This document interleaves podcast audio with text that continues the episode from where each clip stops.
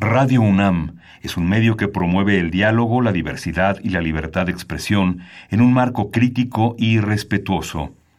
Los comentarios expresados a lo largo de su programación reflejan la opinión de quien los emite, mas no de la radiodifusora. Opciones educativas. Orientación vocacional. Arte y cultura. Deporte y salud. Esto es Brújula en Mano. El primer programa de orientación educativa en la radio una producción de la Dirección General de Orientación y Atención Educativa y Radio UNAM. Comenzamos.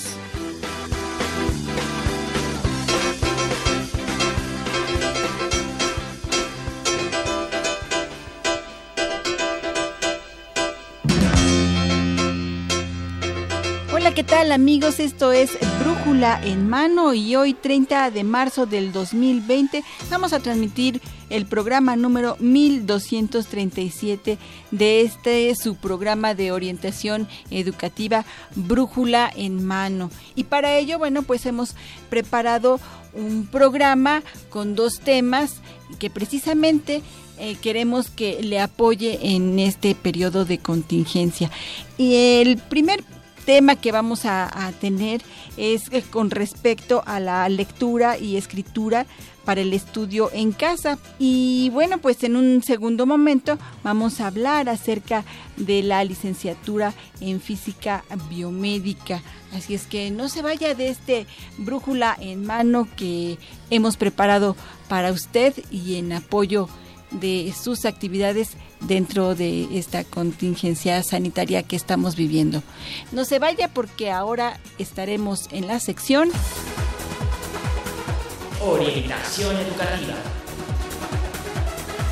Regresamos a aquí en Brújula en mano con el gusto de presentarle a la doctora Mercedes Sanoto González. Ella es colaboradora de este Brújula en Mano y académica de la Dirección General de Orientación y Atención Educativa, que nos trae un tema por demás importante.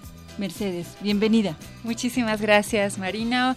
Como siempre es un gran gusto estar aquí en el programa de Brújula en Mano.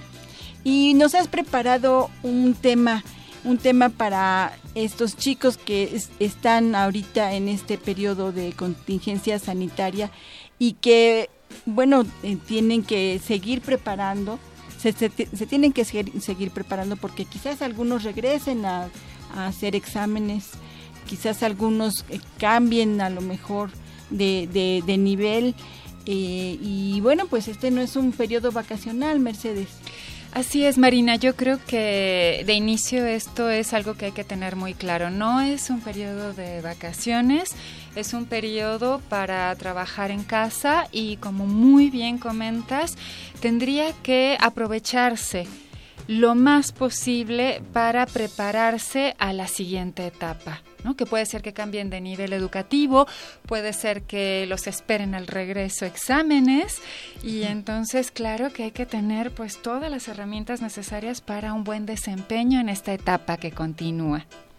Así es, un buen desempeño, quizás a través de las redes, a través de, elementos tecnológicos ya no presenciales. Eh, sabemos que ahorita las clases no son presenciales, pero bueno, puede aprovechar su tiempo eh, eh, en, usando la tecnología. Claro que sí.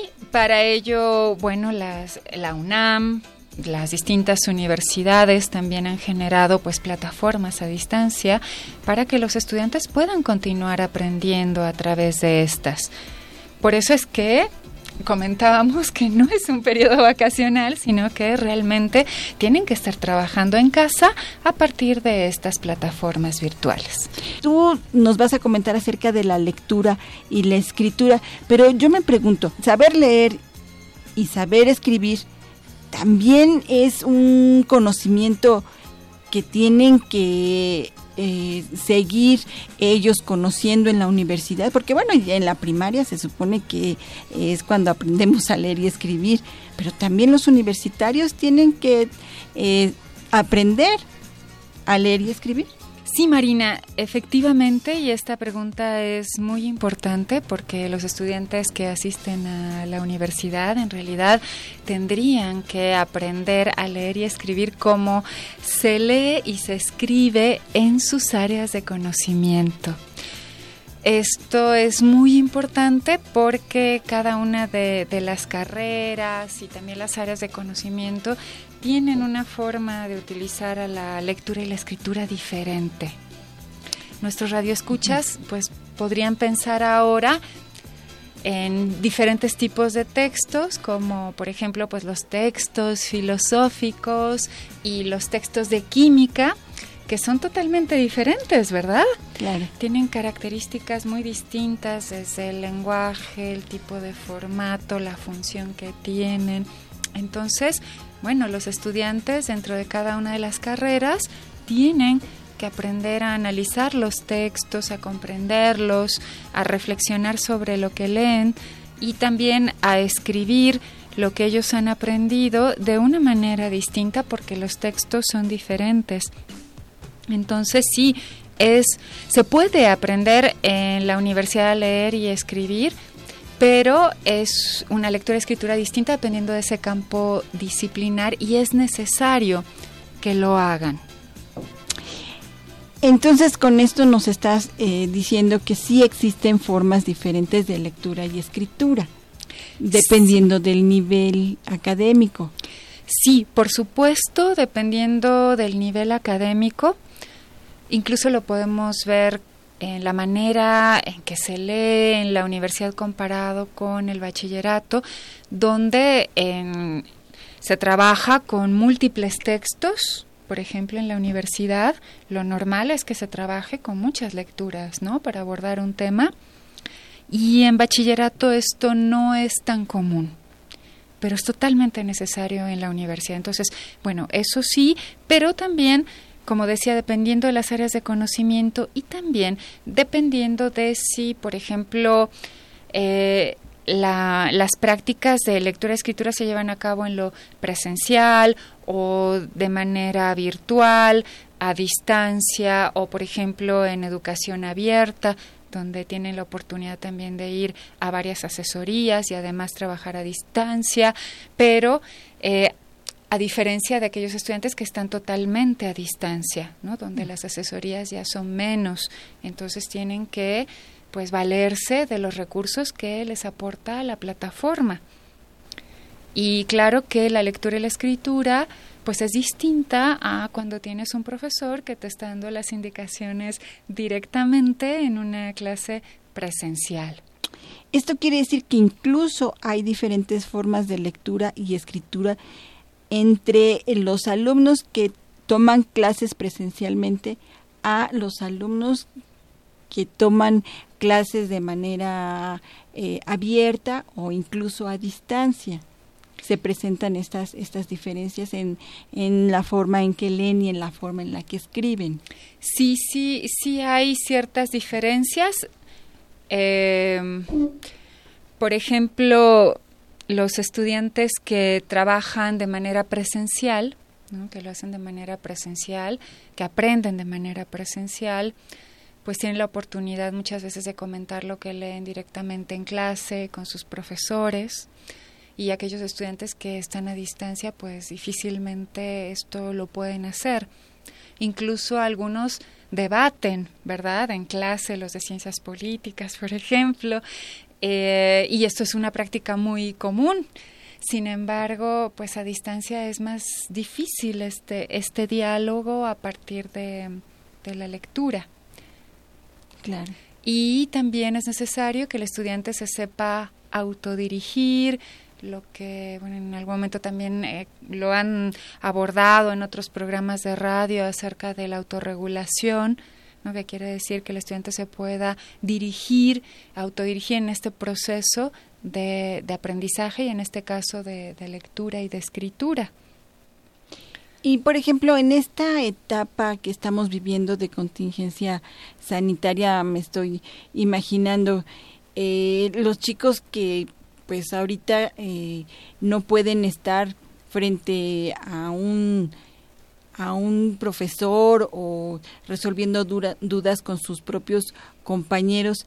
Entonces podrían aplicar esta esta forma de escribir y de leer como lo hacen los alumnos a distancia o los alumnos de universidad abierta Sí, en el caso de, por ejemplo, podrían aplicar estas herramientas eh, en el caso de que sean aquellas em, que le permitan al estudiante realmente desarrollar esos procesos de, aprendizaje, que le permitan construir esos aprendizajes necesarios. Mm, claro, no todos los estudiantes de universidad abierta y a distancia que trabajan en estas plataformas virtuales, pues eh, tienen totalmente desarrolladas estas habilidades, pero eh, bueno, sería, sería importante y se puede lograr que eh, las desarrollen. Los estudiantes ahora que están acostumbrados a, pues, toda la dinámica de las clases en lo presencial, sí va a ser importante que mm, lleven a cabo un esfuerzo adicional para poder aprender y desarrollar sus actividades de manera virtual y, bueno, esto tiene que ver con cuestiones de prestar mucha atención, por ejemplo, a las indicaciones que hacen los profesores de manera escrita, porque a veces se lee muy rápido y hay elementos importantes, precisiones, detalles que hacen los profesores que se pasan por alto. Y entonces, en ocasiones, pues los profesores plantean un cuestionario para resolver y a veces sucede que no se leen las bien las preguntas, ¿no? A lo mejor hay dos preguntas en una sola y ellos responden pues la primera y no la segunda. Entonces, eh, bueno, es muy importante que, lean con mucho cuidado las instrucciones que, plantean los docentes, los pasos que tienen que seguir. Y algo también totalmente necesario es darse ese tiempo para avanzar de manera paulatina y no querer hacerlo todo a último momento. Por lo tanto, es importante que sí tengan una mirada, una idea global de todas las actividades que tendrían que estar desarrollando para darse ese tiempo. Y en escritura, así como en lectura, pues es totalmente necesario que el estudiante pueda autoevaluar ese desempeño.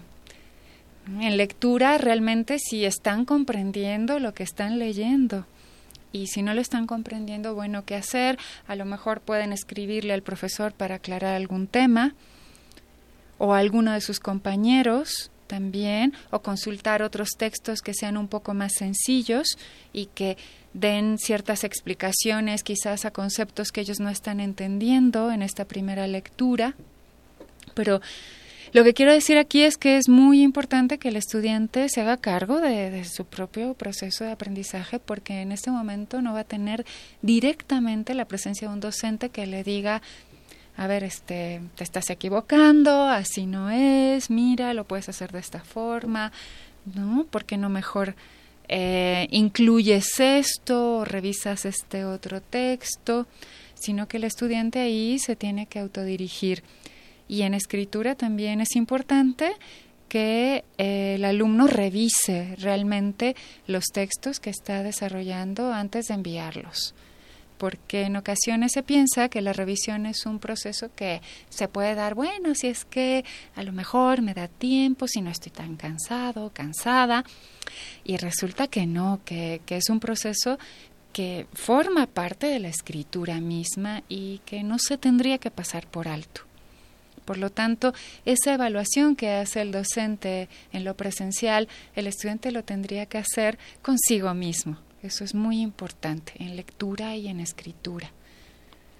¿Y es posible emplear las mismas estrategias utilizadas en los salones de clase para aprender en casa mediante las plataformas virtuales? O sea, al, revés no solamente eh, yo eh, los presenciales ocupar las estrategias de los alumnos a distancia, sino al revés los mm, los alumnos a distancia emplear las estrategias de los presenciales. Sí, sí, sí, claro, claro que sí. Em, además, bueno, existen elementos que se comparten, elementos que sirven tanto a distancia como, como en lo presencial que ambos estudiantes tendrían que, saber manejar.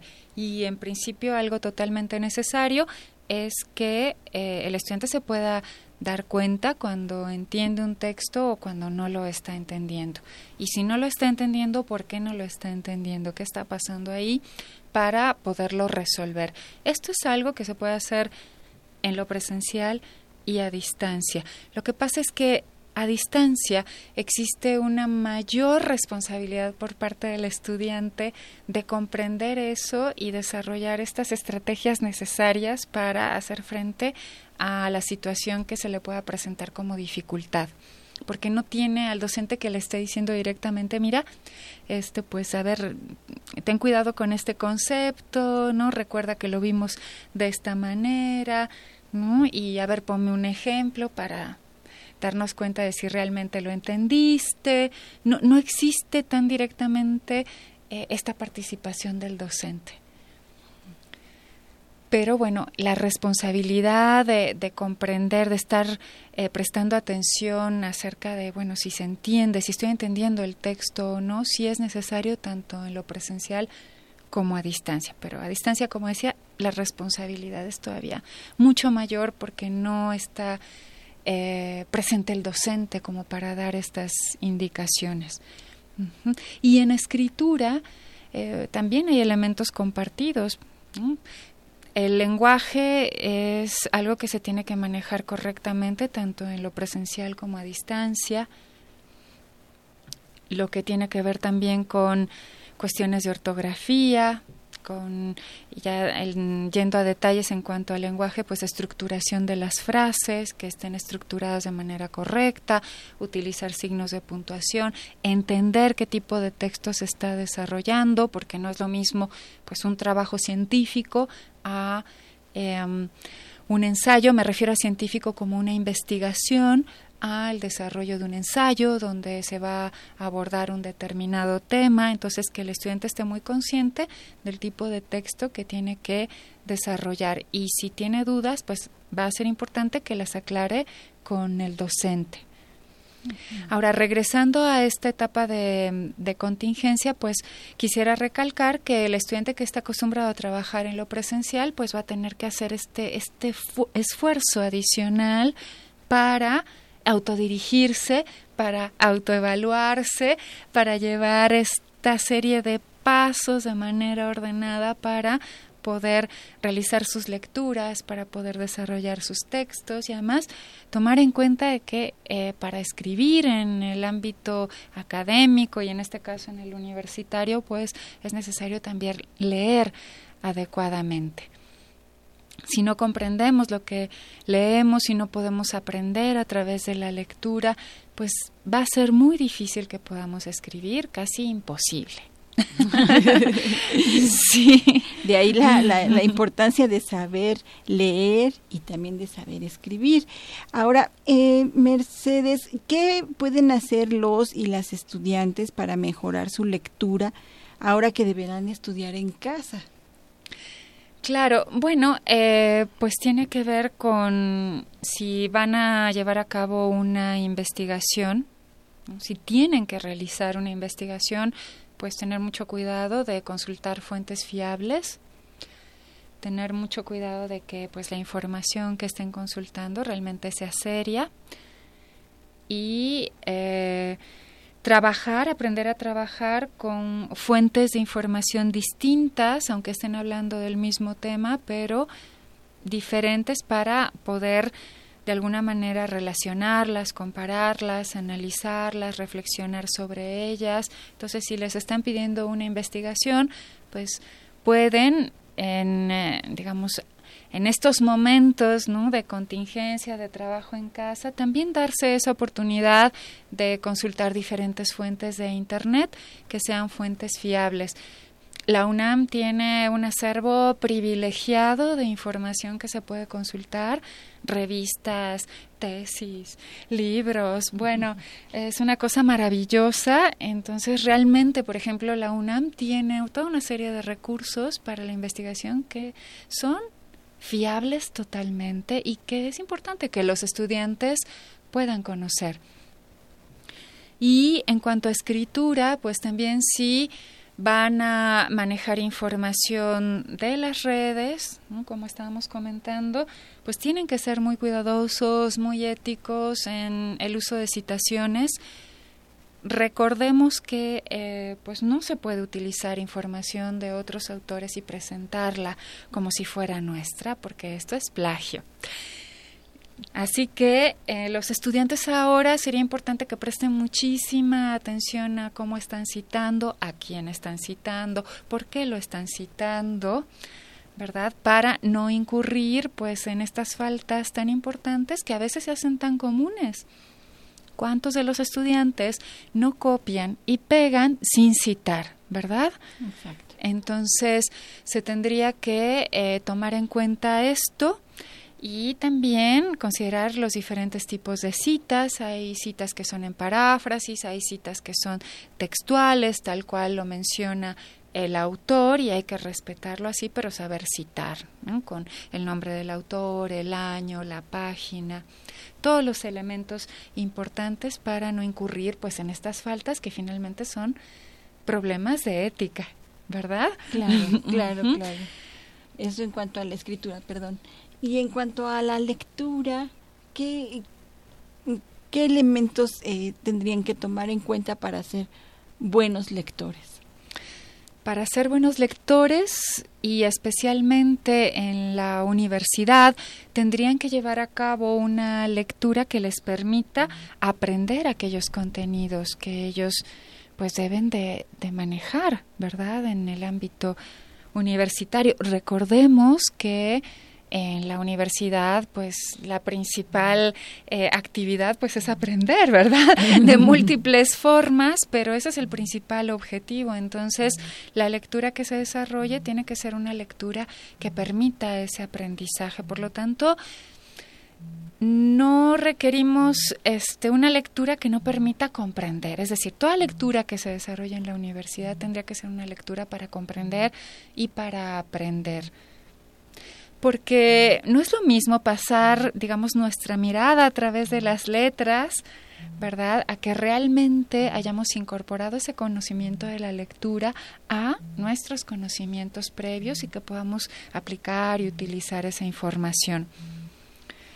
Por lo tanto, lo que decía anteriormente, de esa toma de conciencia de si realmente estoy comprendiendo o no estoy comprendiendo, va a ser fundamental para poder desarrollar una buena lectura, porque si me doy cuenta de que no estoy comprendiendo, puedo hacer algo, ¿verdad?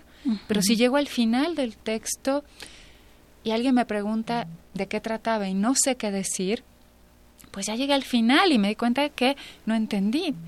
Pero esta, estas dudas que se puedan presentar o estos problemas de comprensión es importante detectarlos en el momento que se están presentando para poder darles una solución.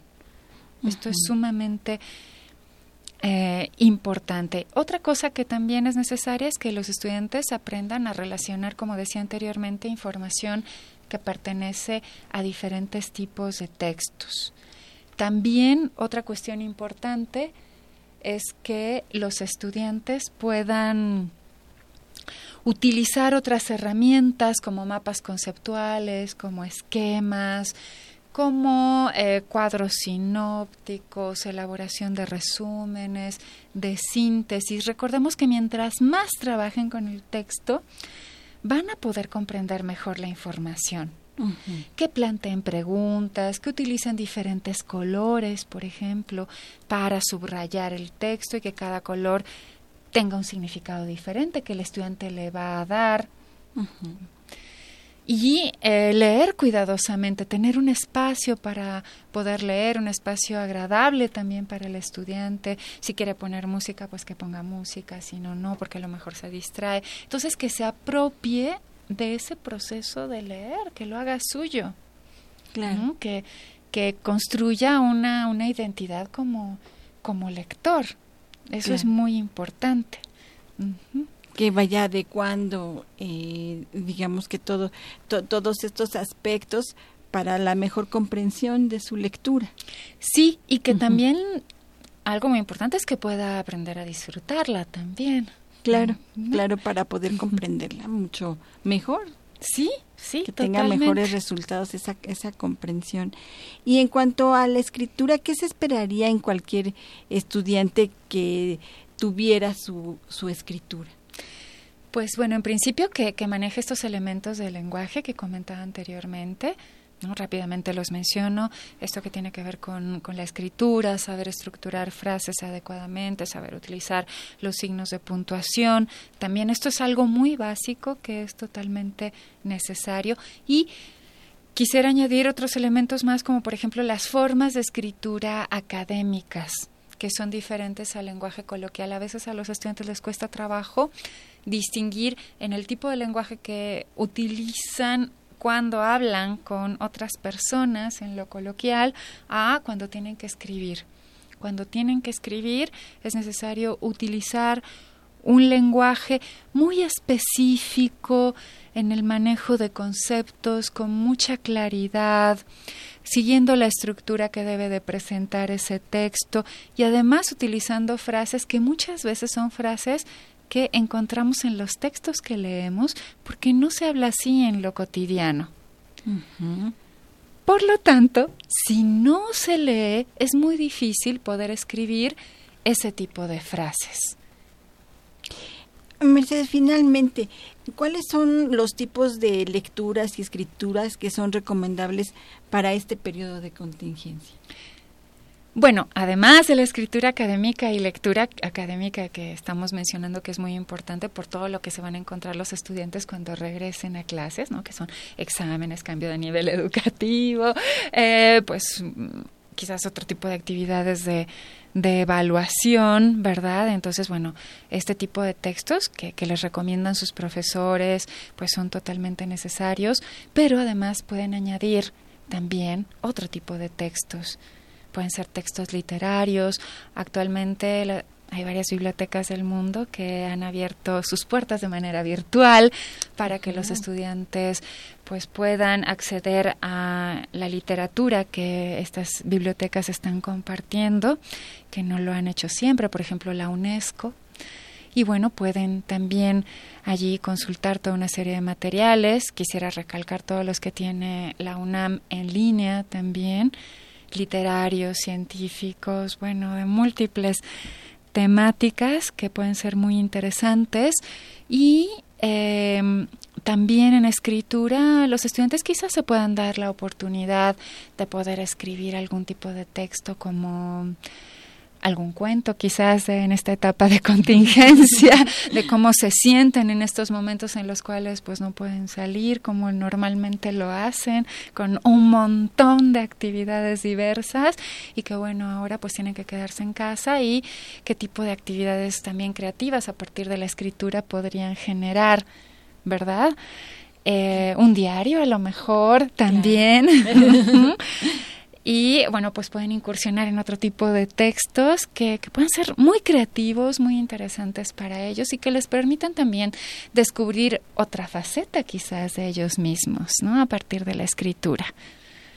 Claro, pues Hagamos, ay, eh, aquí nos están sugiriendo en la producción que hagamos una novela y luego una radionovela, que también podemos utilizar este tipo de, de géneros para poder eh, seguir eh, nosotros desarrollando creatividad y múltiples formas para poder eh, desarrollar esta escritura que, bueno, pues eh, si no es precisamente académica, nos puede ayudar precisamente para que nuestra eh, escritura y lectura académica, bueno, pues eh, tenga, digamos, un más beneficios. Sí, una mayor riqueza finalmente es seguir aprendiendo de la lectura y la escritura en otra faceta de estas, ¿no? Porque son herramientas que en realidad es muy difícil, no, no tienen límites, se pueden seguir desarrollando de múltiples formas e incursionando incluso en nuevos géneros también.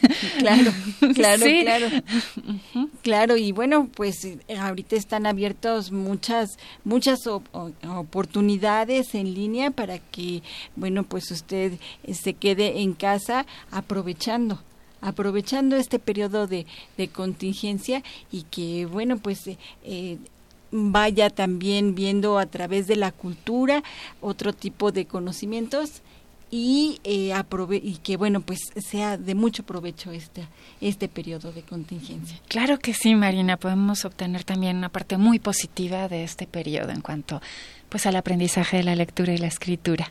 Muchísimas gracias, doctora Mercedes Anoto, por poner el dedo en la llaga y darnos estos, estas estrategias de lectura y de escritura que debemos tomar en cuenta, que debemos estar conscientes, eh, que bueno, pues eh, la lectura y la escritura, como bien usted lo dijo, eh, no es igual en, en el nivel ni tampoco en, en, las, en las materias. Eh, eh, hay una diversidad de, lecturas y de escrituras que podemos ir conociendo. Eh, podemos ir aprendiendo. Tampoco es igual si es a, nivel presencial o a, nivel a distancia. Y bueno, pues muchísimas gracias por todos estos consejos para tomar en cuenta en nuestra lectura y escritura académica. Pues todo un gusto, Marina. Seguimos en este brújula en mano, no se vaya. Nuestro siguiente tema vamos a tener eh, la licenciatura en física biomédica con la doctora Lucía Medina Gómez. Eh, ¿Te quedas con nosotros, Mercedes? Pues sí, claro que sí, con todo gusto.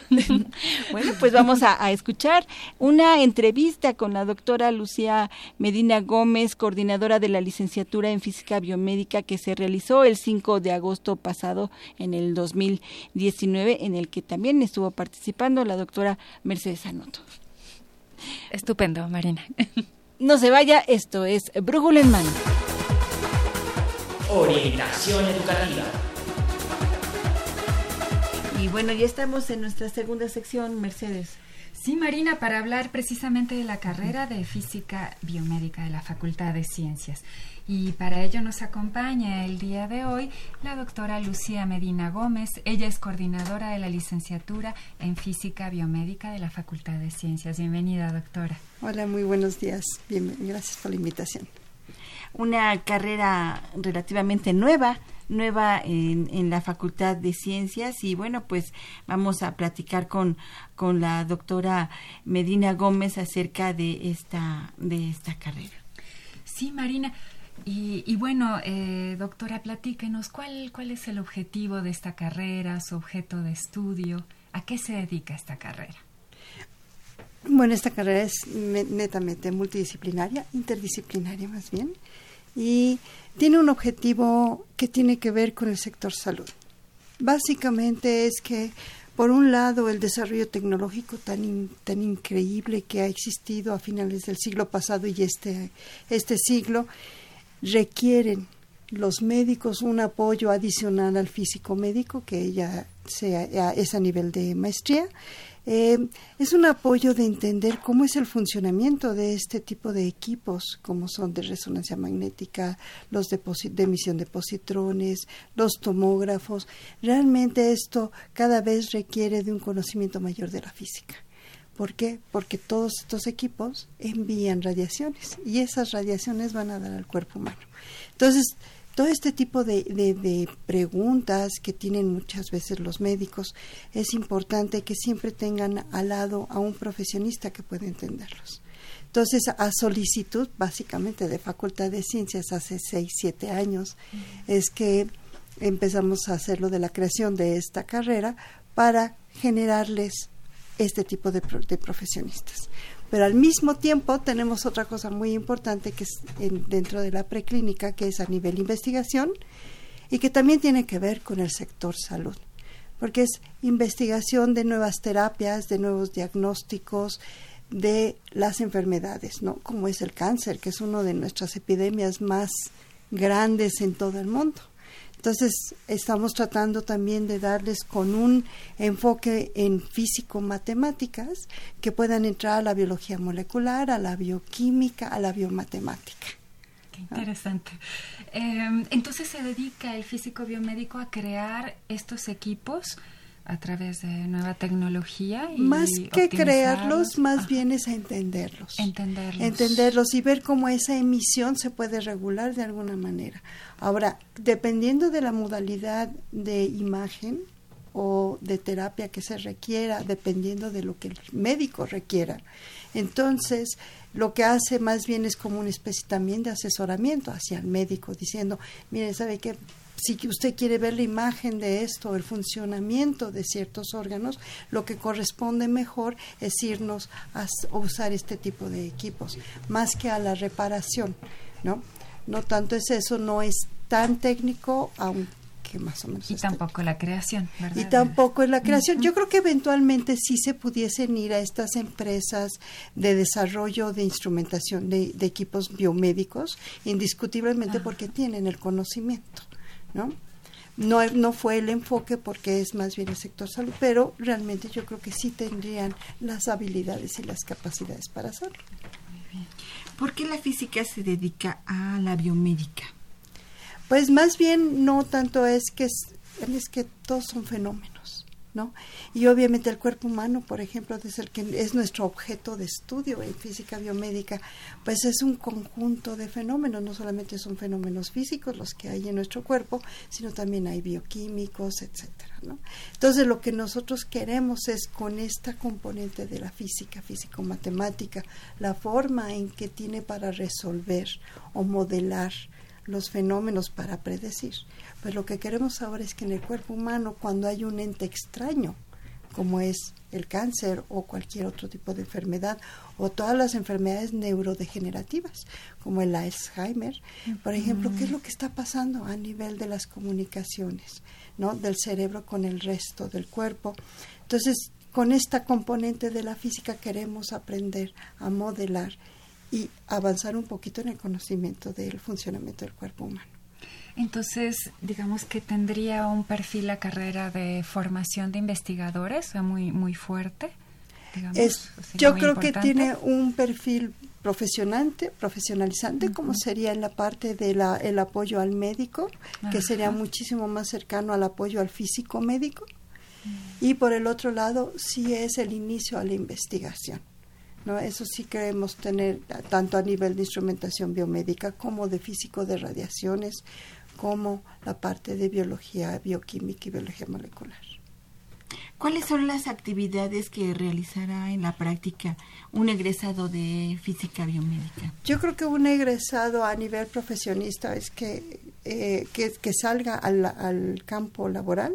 Yo creo que puede estar a nivel de los hospitales como en apoyo en la parte de dosimetría, por ejemplo, o de seguridad radiológica que se requiere en todo hospital. ¿no? Ellos deben de estar ahí.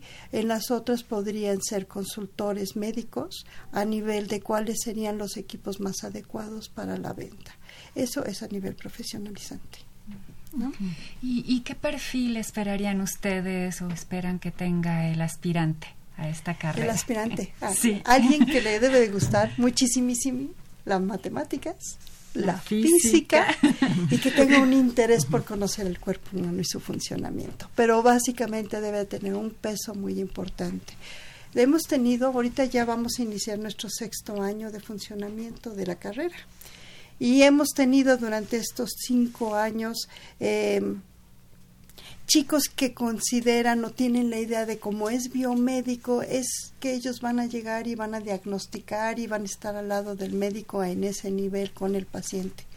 Entonces, y cuando se dan cuenta que es la carrera de física, se dan una de topes los pobres, porque tienen una misconcepción, ¿no? O sea, realmente no es muy claro. Entonces, realmente lo que siempre yo les digo a todo el mundo es, te gusta muchísimo la física y las matemáticas, la tienes que disfrutar.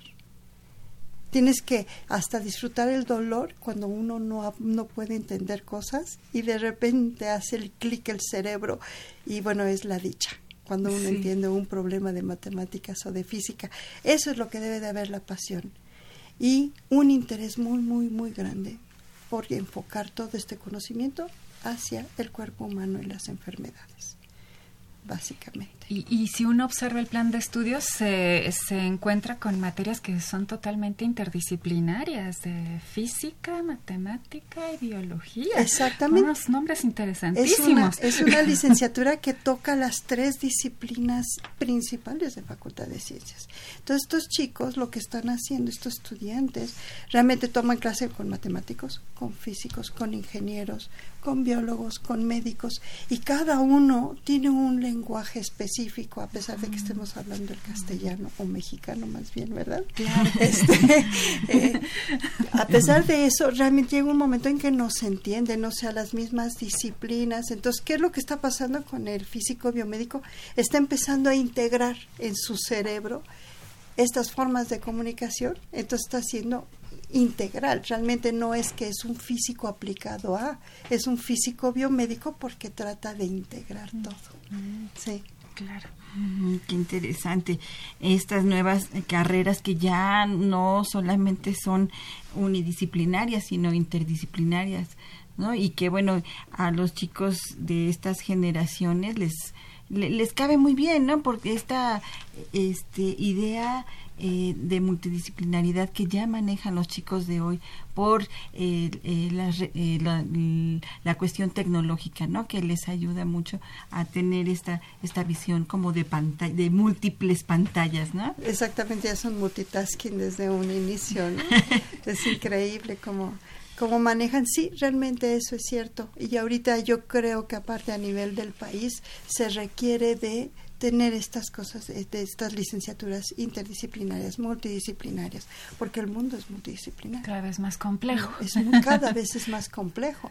Inclusive hablando del sector salud, vemos los grupos ya en las universidades muy reconocidas mundialmente, que son grupos desde matemáticos puros hasta, podríamos decir, la otra gama sería los abogados, ¿no? O sea, como que cubren ya todos los conocimientos y todas las disciplinas y están trabajando para un solo este bien común que es el bienestar, es el, es el sector salud, ¿no? Entonces, es increíble que nosotros como México debemos estar montados ya en esa en esa línea de la integración de conocimientos, ya la unidisciplina debe de seguir existiendo, pero no que sea la única forma de de, de, investigar, ¿no? Por ejemplo. Entonces yo creo que aquí estamos bien. Muy bien, doctora. Eh, bueno, también esta carrera tiene la opción técnica, ¿verdad? Sí, tenemos una opción técnica. Cuando estuvimos haciendo el proceso de creación, empezó a haber esta necesidad del, de, inclusive de rectoría en el momento de decir, bueno, hay que dar ciertas salidas técnicas, aunque la UNAM no es especialista en la parte de las salidas técnicas, ¿no? A nivel de educación. Y entonces, uno de los, de los hechos que nosotros tenemos es de que hay muchos estudiantes que tienen que dejar su, su licenciatura o posponer su licenciatura por cuestiones económicas. Entonces, la idea es cómo teniendo la mitad de la carrera uno puede obtener un empleo pero con los conocimientos adquiridos en la universidad. Entonces, de aquí nace la, la, opción técnica de físico en radiaciones, porque ya a nivel de la mitad de la carrera, el estudiante tiene física, tiene matemáticas, eso segurísimo, unas matemáticas bastante fuertes, y tiene la parte de física clásica, que eso, si lo unamos con con un seminario donde están las modalidades de imagen y diagnóstico más común en, en a nivel de hospitales, eso puede ser de gran apoyo tanto para el técnico de radiaciones, para el médico, para el físico médico, una persona que tiene esa preparación. No es una preparación este Todavía le faltaría mucho, ¿verdad? Porque le falta mucha experiencia, pero yo creo que tiene los conocimientos suficientes como para aportar algo. Y entonces, ¿qué es lo que estaría padre? Porque finalmente está utilizando algo que le gusta, que ha estado trabajando durante dos años o tres años, ¿no? Porque es, es a la mitad de la carrera más un semestre más. Entonces, estar trabajando en algo que le gusta y que le permita, obviamente, seguir su licenciatura. Por un lado tiene un empleo relacionado con la licenciatura y aparte le permite seguir sus estudios de licenciatura. Ah, puede obtener las dos puede cosas. Puede obtener las dos cosas sin ningún problema, sí. Y esta es una carrera de, de tiempo completo también, ¿verdad? Yo ¿Por, qué razón sería? Tiempo total. Debido a que somos disciplinarios, entonces tiene clases con distintas disciplinas, entonces me, me tiene muchas materias. O sea, muchas materias tiene física, matemáticas y la cuestión bio, de biología, con medicina, inclusive filosofía, ¿verdad? Claro. Entonces, eso hace que tengan materias, por ejemplo, de entre 6 y 7 materias al semestre, cosa que es altísimo en número con respecto a las, a las demás licenciaturas que hay en Facultad de Ciencias, por ejemplo. Entonces, eso implica muchísimo tiempo fuera de clase que le tienen que dedicar los estudiantes. Entonces, sí es una carrera pesada, no es que sea más difícil que cualquier otra, pero sí implica muchísimo más trabajo debido a tantas disciplinas que juntamos, ¿no? Eh, supongo mucha actividad práctica en laboratorios, Muchísimo. experimentación, Sí, bueno, con nosotros tecnología. tenemos, tenemos una nueva forma de, de la enseñanza que hemos tenido buenos éxitos en estos cinco años. Es en vez de estar trabajando con prácticas de laboratorio, que es muy tradicional, ¿no? Donde está todo en base a un modelo matemático. Todos los chicos hacen A, B, C, D, E, ¿no? Así, muy seguidito. Aquí lo que estamos haciendo es más bien que ellos hagan generación de su propio conocimiento. Entonces, hacemos proyectos durante cuatro semanas con un profesor y ellos lo que hacen es investigar sobre el fenómeno, tratar de ver cómo lo pueden medir y después cómo interpretar lo que obtienen. Y durante cuatro semanas después rotan a otro proyecto y rotan otro proyecto. En el semestre tienen tres proyectos distintos y al final tenemos nuestro congreso de física biomédica donde ya ahora sí ellos exponen en forma mural o en forma oral eh, exponen lo que han estado desarrollando. Y ya llegamos hasta el séptimo, así de esa forma rotatoria, llegamos hasta el séptimo semestre donde ya los chicos, muchos de ellos han hecho los primeros prototipos de medidores de bioseñales, por ejemplo. ¿no? Entonces, hemos tenido muy buen éxito, los chicos lo disfrutan y creo que el enfoque de generar autoconocimiento, ese es, ese es el enfoque, ¿no? De que ellos vayan y busquen y traten de, de escribir las cosas, ¿no? Ujú. Eh, ¿Cómo, cómo se compone el plan de estudios de, de esta carrera? ¿Cómo, ¿Cuáles materias se van a encontrar los alumnos?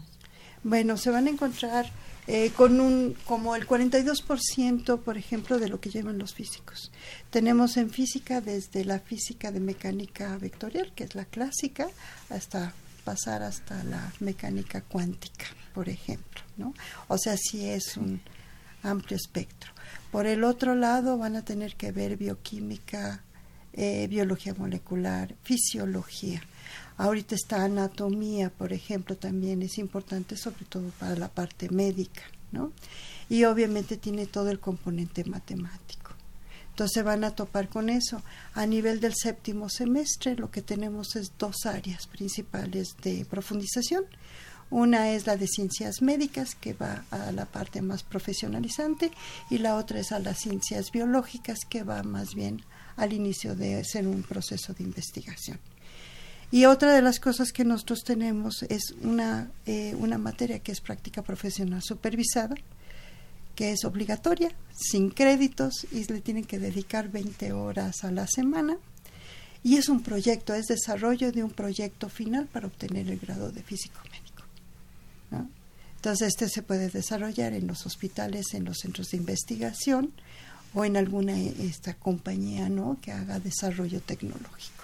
Y, y por ejemplo, ¿qué, qué tipo de, de proyectos, qué temas, si, si usted nos pudiese compartir, ellos trabajan en, desarrollan en estos proyectos?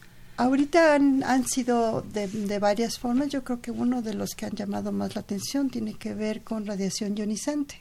Entonces han estado trabajando mucho con imágenes y con generación de, de la información por tomografía computarizada, por emisión de positrones, que es el PET. ¿no? Uh -huh. Tenemos por resonancia magnética también, son eh, lo, a lo que se han dedicado en resonancia magnética, han desarrollado algunas de las antenas que sirven para obtener imágenes específicos de órganos.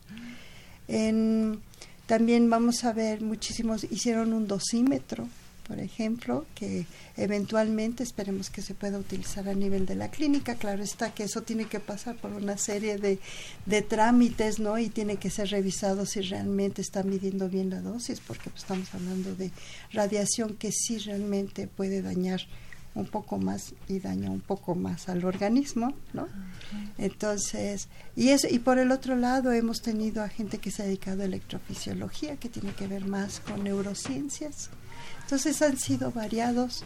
Ahorita tenemos muy buen número, muy contentos porque de la primera generación ya pasamos más del 50% de la generación que egresó en tiempos. Entonces así como que qué presumida soy. Pero sí. Y de la segunda generación, que es la que le toca salir, ya empezamos a salir los primeros dos y yo creo que a final de este año van a salir muchísimos más. Entonces, este, estamos pues muy contentos realmente. ¿La matrícula es grande o es, muy pequeña? Es pequeña. Es pequeña con respecto a lo que debería ser una universidad de masas, pero si yo quisiera o quisiéramos este seguir teniendo este éxito a nivel de de la parte experimental, no podemos trabajar con grupos muy grandes, tenemos que trabajar con pequeños. Ahorita nos llegó ya una generación de casi 75 personas y eso ya nos empieza a poner a temblar. ya estamos temblando así como que, pero vamos bien, por el momento creo que este año sí la liberamos. pero sí son pequeñas y ojalá y lo pudiésemos conservar para este enfoque sobre todo. Creo que estamos haciendo buenas aportaciones. Los intereses de los alumnos van más hacia la investigación o hacia lo profesionalizante? Hay algunos, la mayoría va para la investigación, sí. Sí, les gusta muchísimo. Y yo creo que también pues el ambiente mismo de Facultad de Ciencias que siempre ha sido pro investigación.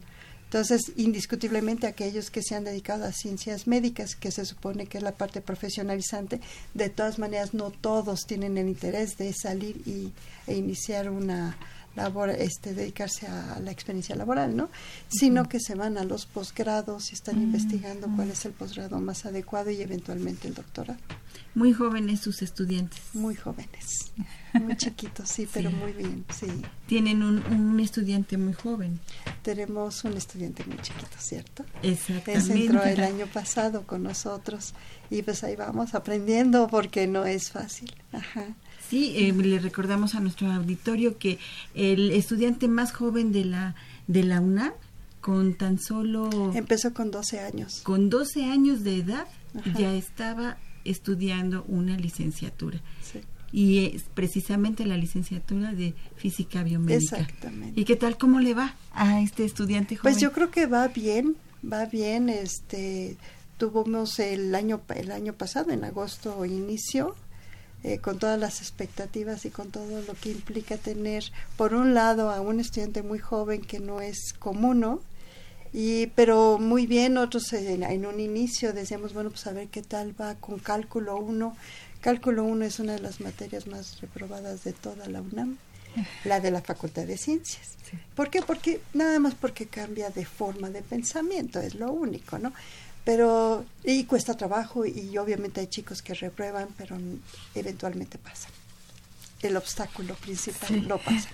Y nosotros decíamos, bueno, a ver qué tal va con eso. Sin embargo, Carlos, este, muy bien, muy bien, pasó muy bien cálculo, este álgebra también la pasó muy bien, introducción a física del cuerpo humano, que ya es un tema, lo que vio en esta materia es un tema que él ya bastante maneja porque lo que le gusta mucho es toda la parte de biología molecular, la bioquímica le fascina. Entonces, eh, creo que con altibajos de todo y de todo lo que cuesta siempre un proceso de adaptación, claro. vamos bastante bien y ahorita pues otra vez ahí lo tenemos. Excelente. Y bueno, para ingresar a esta carrera, ¿cómo, cómo debe uno llevar ese procedimiento para, para el ingreso de esta carrera? Tenemos los dos procesos, tanto por pase reglamentado como por examen de admisión. Entonces, pues realmente ahorita como nos está yendo es, eh, hemos tenido pues altos promedios para el pase reglamentado, ¿no? Debido al número de, de es, espacios que se están solicitando a DEGAI que, que siempre nos respeten, ¿no? Dentro de lo que cabe. Entonces sí tenemos esos dos procesos muy comunes en cualquier otra licenciatura de acceso directo. Y no hay entrevista previa. No hay entrevista previo, previa, no requisitos hay nada. previos. Sencillamente es como cualquier otra licenciatura de, de acceso directo. Eso lo hace complicado, pero pero bueno, ahí vamos. Muy bien. Doctora, y bueno, pues alguna recomendación a los interesados o en dónde puede tener más información el auditorio que esté interesado en esta carrera. En, tenemos una página de Facebook de la licenciatura de física biomédica, pero se pueden comunicar con nosotros. Ahí tenemos correos, dos correos que siempre contestamos, es física biomédica eh, arroba ciencias.unam.mx y también tenemos st.física biomédica que es la Secretaría Técnica que nos da muchísimo apoyo para la licenciatura esos dos este, lugares y yo siempre lo que hago cuando vamos al encuentro del mañana, por ejemplo, o a cualquier otra de las ferias de, de, orientación vocacional, que nos vayan a ver. Es muy importante que nos vayan a ver, que platiquen con nosotros. Eh, ya es muy común que si llegan los chicos, yo los llevo, por ejemplo, a toda la parte de cuando están haciendo los proyectos experimentales, pero también los invitamos a que se metan a algunas clases muestra para que vean si es lo que les está llamando la atención. ¿Cómo este, es este proceso de las clases muestra? cuando se lleva a bueno, no tanto es una clase muestra, sino más bien ah. es tú puede, puedes entrar como, oyente. como oyente y entonces ahí te das cuenta y empiezas a platicar obviamente con tus pares, que eso yo creo que es bien importante porque nosotros ya tenemos una, un rollo muy bien establecido, ¿verdad? Y entonces platicamos lo que nosotros consideramos, etcétera, pero siempre ese, esa, esa comunicación entre pares es maravillosa porque entonces ahora sí los, se pueden ubicar muchísimo más en, en si están en, en la correcta decisión, ¿no? Que es una decisión muy complicada, ¿no? Claro. Bueno, pues se nos acaba el tiempo, más no el tema y la información. Y agradecemos mucho a la doctora Lucía Medina Gómez. Pues muchísimas, muchas gracias, doctora Medina. Muchísimas gracias por esta información de esta carrera de física biomédica. Y bueno, nosotras nos vamos, Mercedes. Así es, Marina. Síganos el próximo lunes en punto de las 10 de la mañana por este 860 AM de Radio Universidad Nacional y en nuestras redes sociales también a través de Facebook nos encontramos como Brújula en Mano. Y bueno, agradecemos en los controles técnicos a Socorro Montes en la producción de la radiodifusora y en las redes sociales a Miguel González en la realización y producción general a Saúl Rodríguez y en los micrófonos estuvimos Mercedes Anoto y Marina Estrella. Nos escuchamos y nos vemos a través de Facebook la próxima semana en punto de las 10 de la mañana. Hasta luego.